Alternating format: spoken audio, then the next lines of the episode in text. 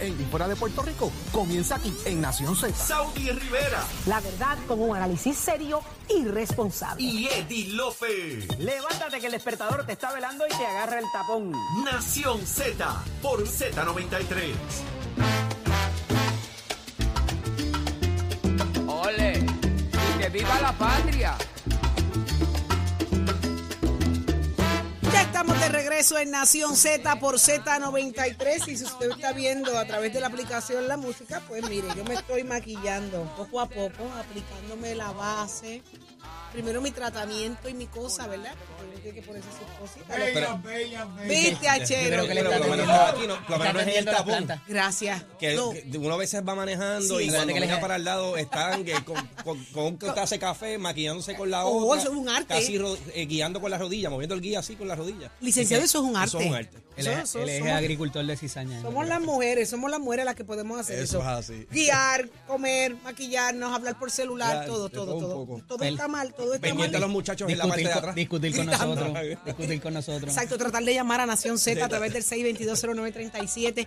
Pero miren quién ya está con nosotros y él es Carmelo Ríos, senador del Partido El agricultor de la cizaña. Buenos días, Saludos, senador. senador. Buenos Buen días, día. ¿qué es eso, el agricultor de la Buenos cizaña? días, buenos días.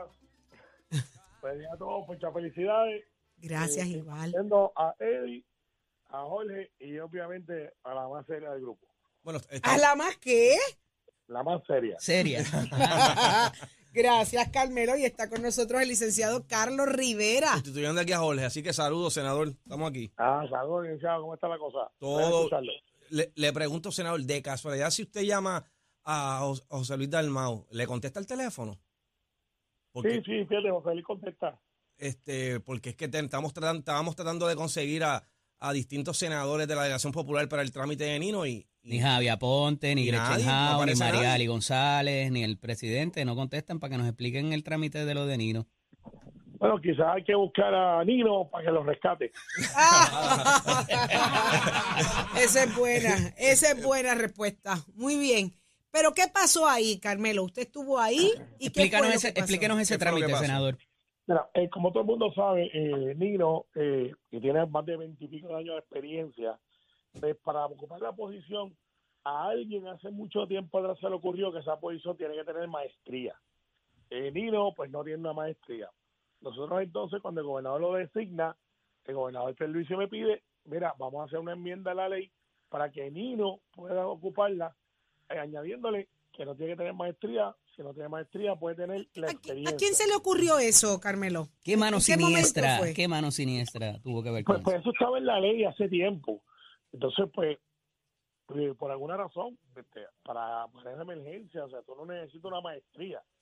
Eh, o por lo menos, no creo yo, que sea como algo eh, que es justamente necesario, o, o- o no, es como, no es como que fuera un médico que tiene una especialidad. El expresidente del Senado, Tomás Rivera Chats, dijo ayer que esto pudiera haber sido una exigencia de las autoridades federales para desembolsar fo- fondos para el ahora negociado.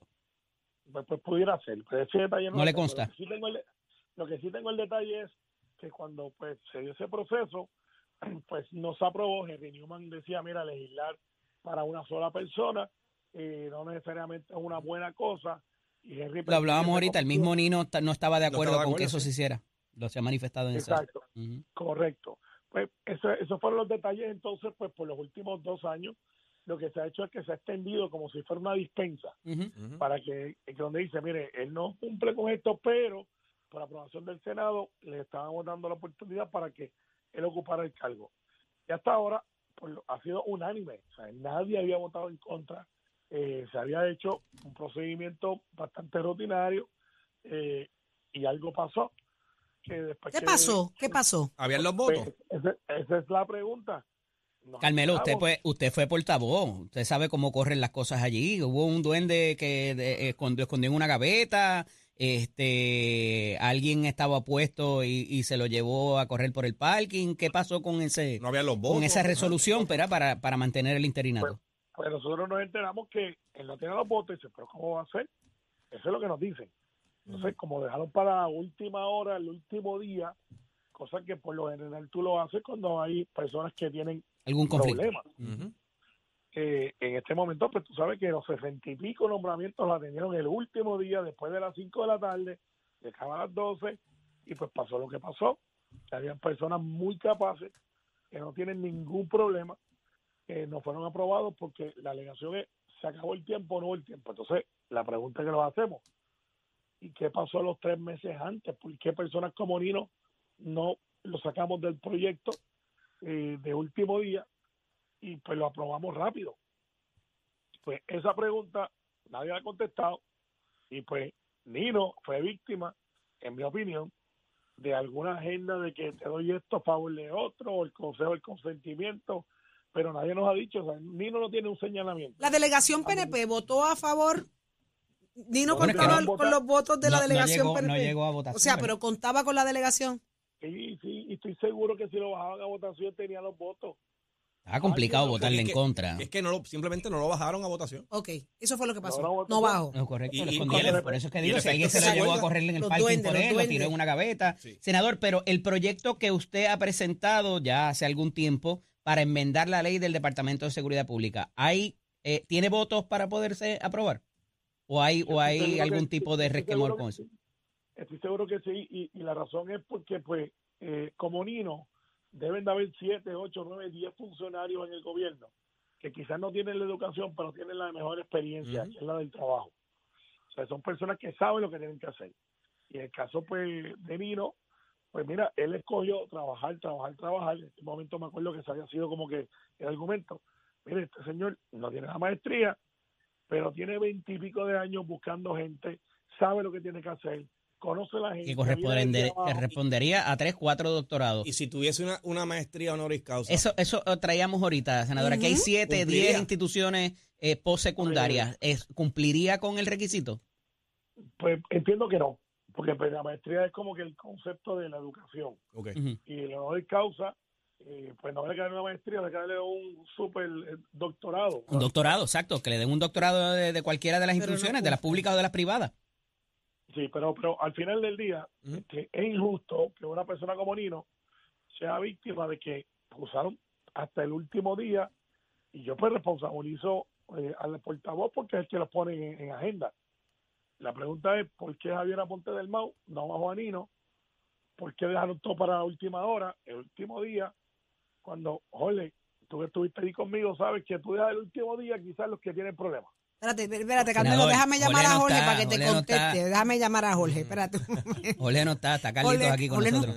está, Carmelo. Es que, es que como soy, Ah. calvi- que soy calvito igual que él. o sea, Eso es. No, no, Que es que- no, no Carmelo. ¿Cómo es? Espérate. ¿Cómo fue? que no lo estoy viendo, pues estoy aquí. Ah, está- está deja de estar atendiendo está las matitas un momento en, lo que- en tus labores de agricultura para que puedas atenderla y no cojas un bolazo como, tú- como su señoría Mira, dice. mira, mira que la última vez que me puse a hablar de agricultura, un revolú. No, no, dejaste aquí un jeguero de, eh, eh, de abono. Por andar sembrando cizaña, que es el, producto pero favorito. Que, que, que, que aquel no creció mucho desde aquel momento.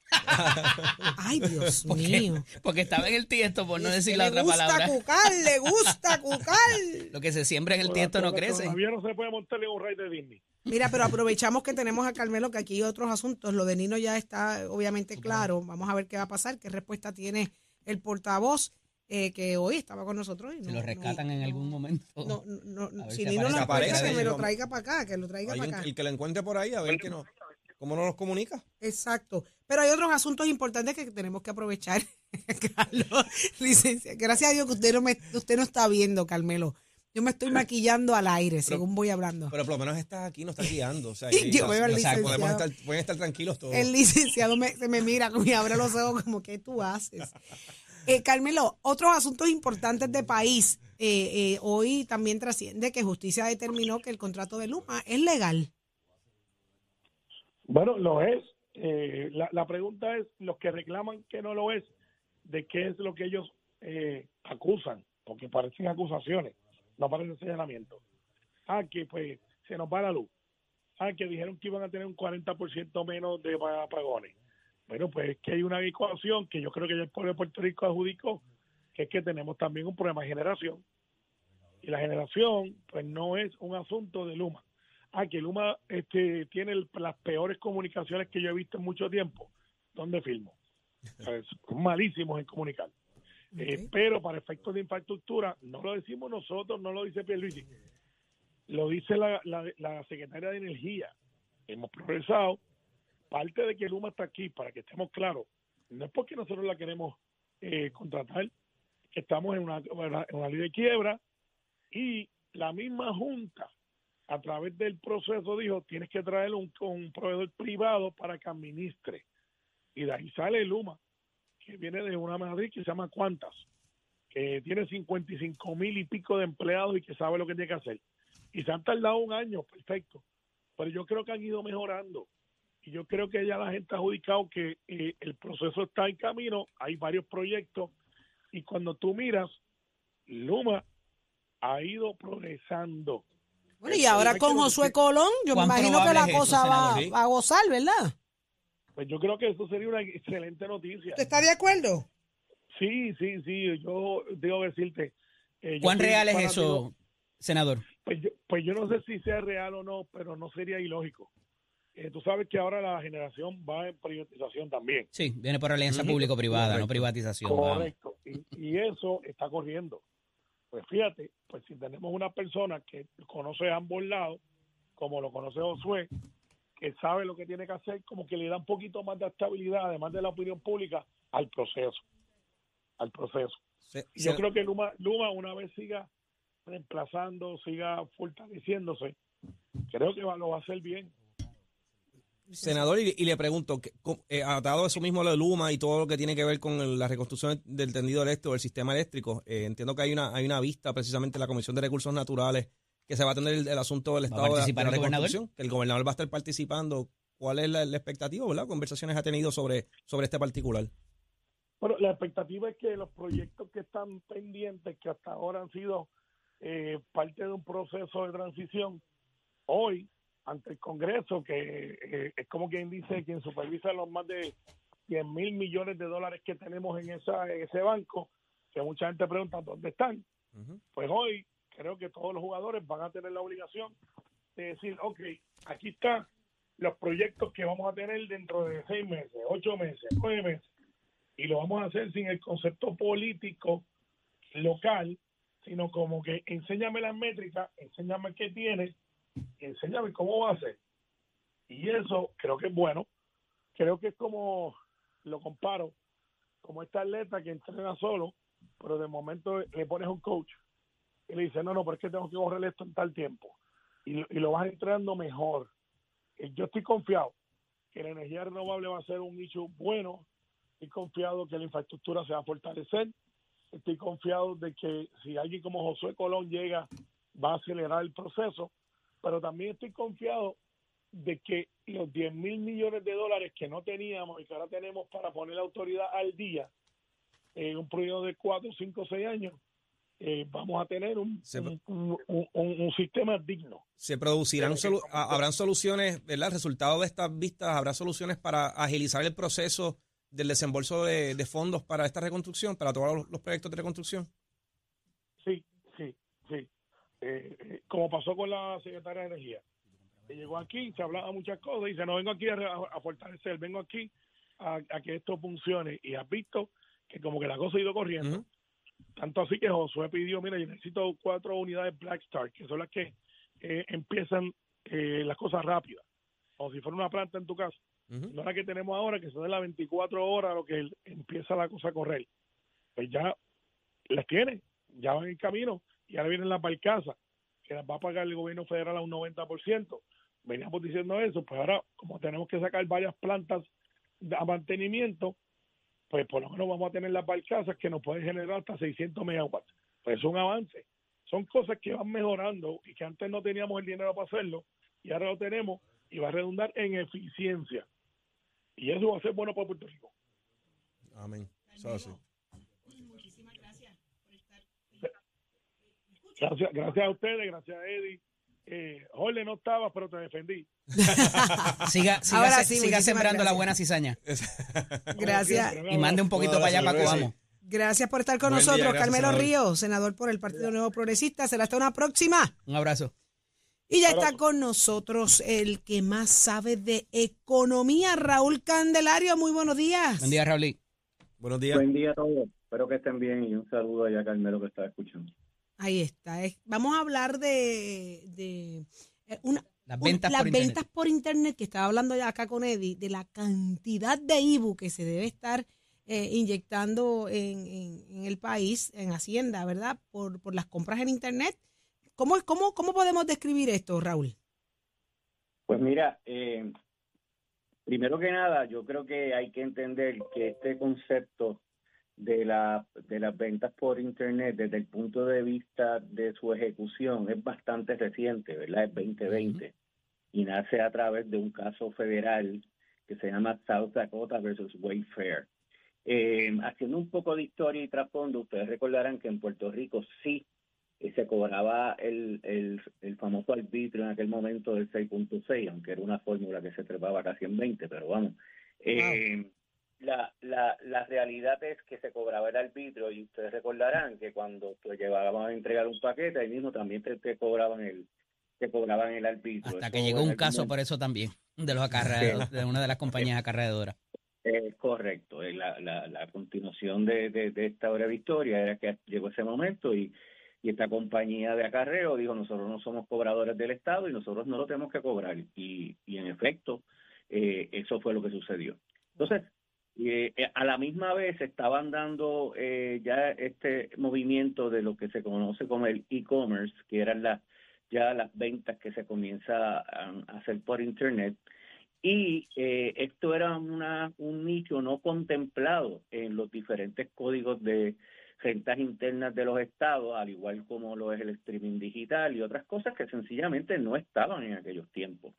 Eh, así que, la evolución del sales que técnicamente también sigue siendo un producto local en crecimiento, apenas nace en Puerto Rico en el 2006, aunque mayor trayectoria en Estados Unidos, eh, no, es, no es menos cierto que eh, apenas tiene 16 años en Puerto Rico, pero sigue en su momento de incorporación, ya atendía diferentes cosas que se estaban discutiendo en aquel momento que podían estar sujetas ahí.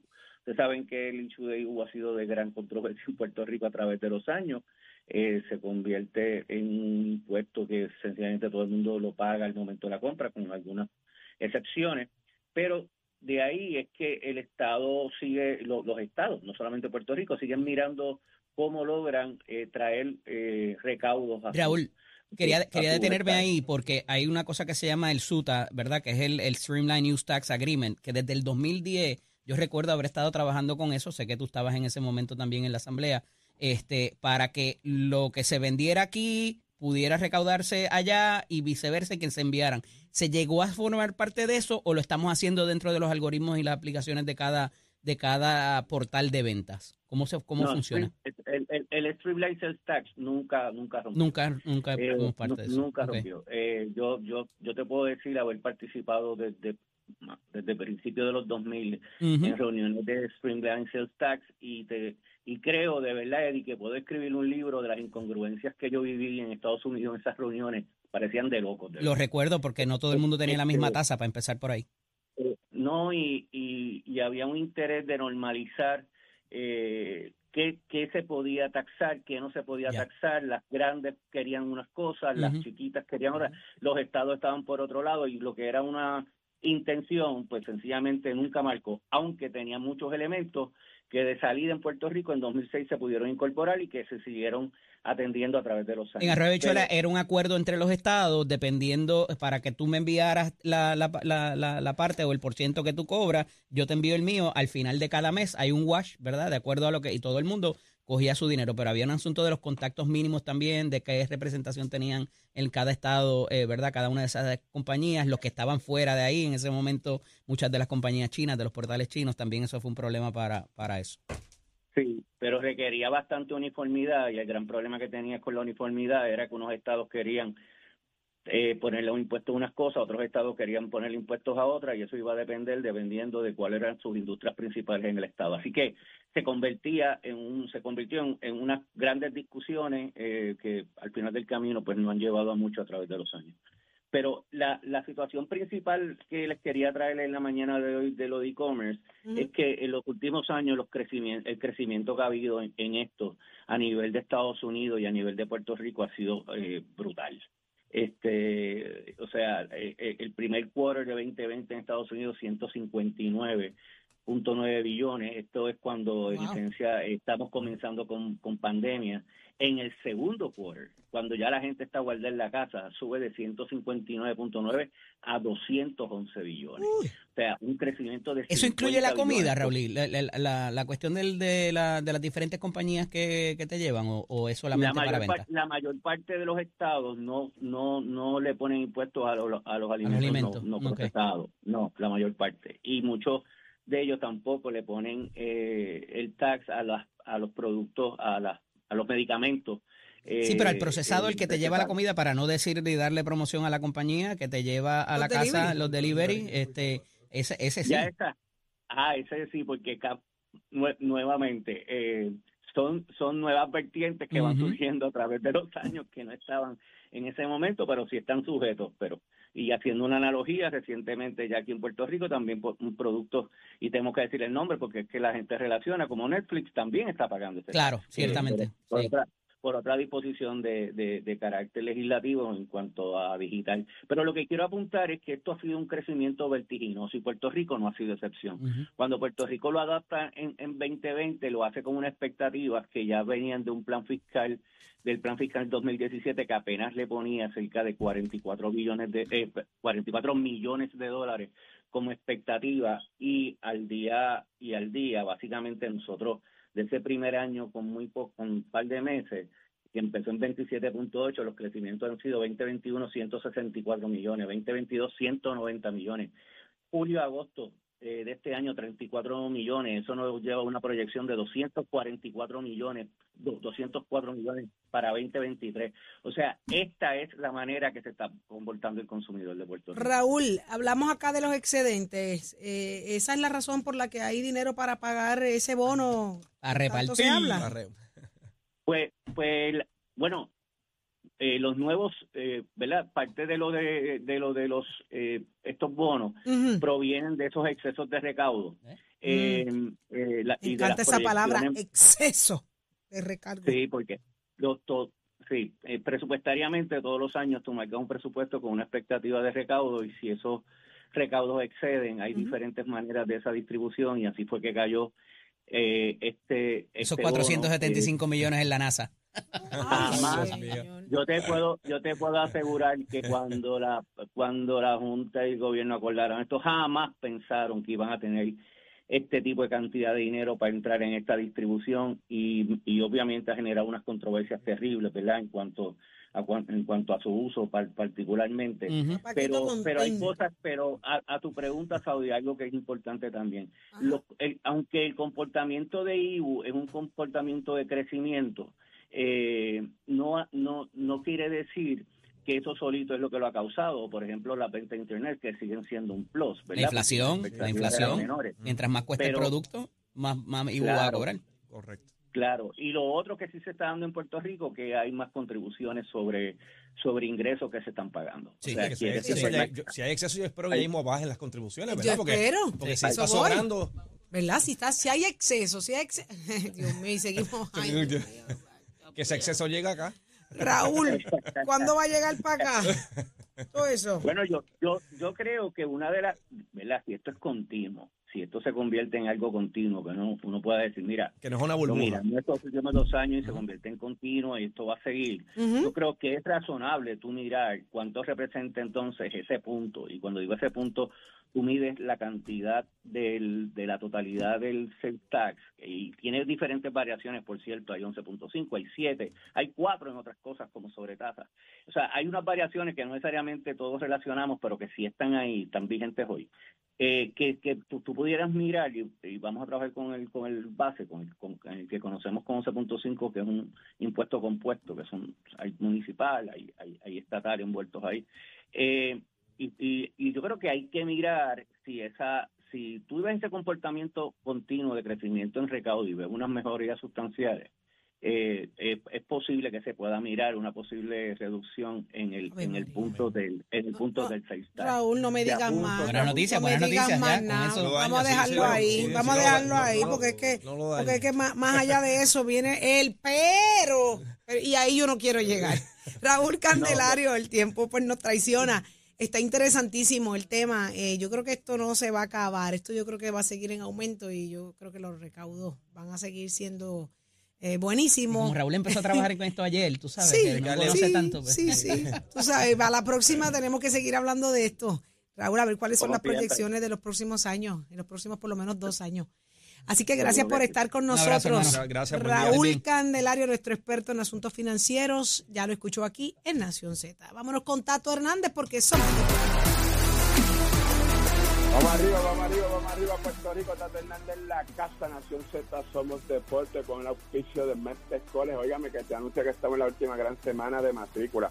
Pasa por el recinto, pon al día tus papeles, si te hace falta algún documento, si no te llegó lo que estabas esperando en cuanto a los papeles del cambio de universidad porque vas a estudiar con nosotros para que te ponga el día 787-238-9494 es el numerito de ¿Te gusta la mecánica racing? Aquel que me escribió que si cogía primero la mecánica racing y después la automotriz, no, tienes que coger primero la automotriz para que te acredite, vea todos los pasos de mecánica, entonces después te especializa en mecánica racing. Más información en el 787-238-9494, compara facilidades de equipo y toma tu decisión y estudia el Mestre Escuela. Entonces de ahí pasamos a lo que está cerquita, a lo que está a la vuelta de la esquina, la Copa Mundial de Fútbol que empieza el domingo 20, pero hubo un amistoso, Argentina, uno de los candidatos que supuestamente sea de los más duros y que pueda estar ganando esta Copa Mundial, pues mira, jugó un amistoso con los Emiratos Árabes y le zumbaron un 5 a 0 en el estadio Mohamed Bin Zayed, donde ya usted sabe que el Lionel Messi, la pulga, se la dejó caer de qué manera, anotó el 91 gol que anota en todos estos juegos y todas estas series previos a las copas, ganaron 5 a 0, el equipo de Argentina se encuentra muy bien, el hecho de que hayan perdido los Emiratos Árabes no quiere decir que son un equipo de esquina o del montón, no, estos equipos están duros. Aquí cualquiera le puede ganar a cualquiera y eso lo van a demostrar en este gran torneo que empieza el 20 de noviembre. Se van a estar jugando unos cuantos partidos, no hay mucho descanso porque está un poco apretado. Es la primera vez, como ya habíamos hablado, que se escucha para que jueguen en noviembre. Así que vamos a ver qué es lo que va a estar pasando. El día inaugural rompe Ecuador contra el equipo de Qatar y usted todos esos resultados los va a tener aquí por Nación Z Somos Deporte con los pisos de Mestre Escolar. El gachero, a Mestre. Buenos días, Puerto Rico. Soy Emanuel Pacheco Rivera con la información sobre el tránsito. A esta hora de la mañana se mantienen relativamente despejadas gran parte de las carreteras de Puerto Rico. Ya se está formando el tapón, sin embargo, en la mayoría de las vías principales de la zona metropolitana, como la autopista José de Diego entre Vega Alta y Dorado, y entre Toa Baja y Bayamón, y más adelante entre Puerto Nuevo y Atorrey. Igualmente la carretera número 2 en el cruce de la Virgencita y en Candelaria, en Toa Baja y más adelante en Santa Rosa, tramos de la PR5, la 167 y la 199 en Bayamón. Avenida Lomas Verdes entre la American Military Academy y la Avenida Santa Ana, la 165 entre Cataño y Guaynabo en la intersección con la PR22, el expreso Valdoriotti de Castro, desde la confluencia con la ruta 66 hasta el área del aeropuerto, y más adelante cerca de la entrada del túnel Minillas en Santurce. El ramal 8 y la avenida 65 de Infantería en Carolina, el expreso de Trujillo en dirección a Río Piedras, la autopista Luis Aferré entre Montelledra y el Centro Médico y más al sur en Caguas y la 30 entre Juncos y Gurabo. Ahora pasamos con la información del tiempo. El Servicio Nacional de Meteorología pronostica para hoy aguaceros pasajeros. Se esperan durante la tarde aguaceros de dispersos a numerosos y tronadas aisladas que podrían traer fuertes lluvias. En el este es probable que se desarrollen aguaceros. En la zona metropolitana se espera un clima estable. Las temperaturas rondarán entre los medios 80 hasta los cerca de los 90 en las zonas costeras y en los medios 70 hasta los bajos 80 en la montaña. Se esperan índices de calor cercanos a los 100 grados en algunos sectores del norte central de Puerto Rico. Hasta aquí el tiempo les informó Emanuel Pacheco Rivera. Yo les espero en mi próxima internación en Nación Z, que usted sintoniza a través de la aplicación La Música, nuestro Facebook Live y por la emisora nacional de la salsa Z93. Próximo. No te despegues de Nación Z. Próximo. Lo próximo es el análisis del día. Llega Daniel Hernández y Nelson Cruz y más adelante José Vargas Vidot. ¿Qué pasó con Nino Correa? Que no cuente Vargas Vidot, eso y más en Nación Z.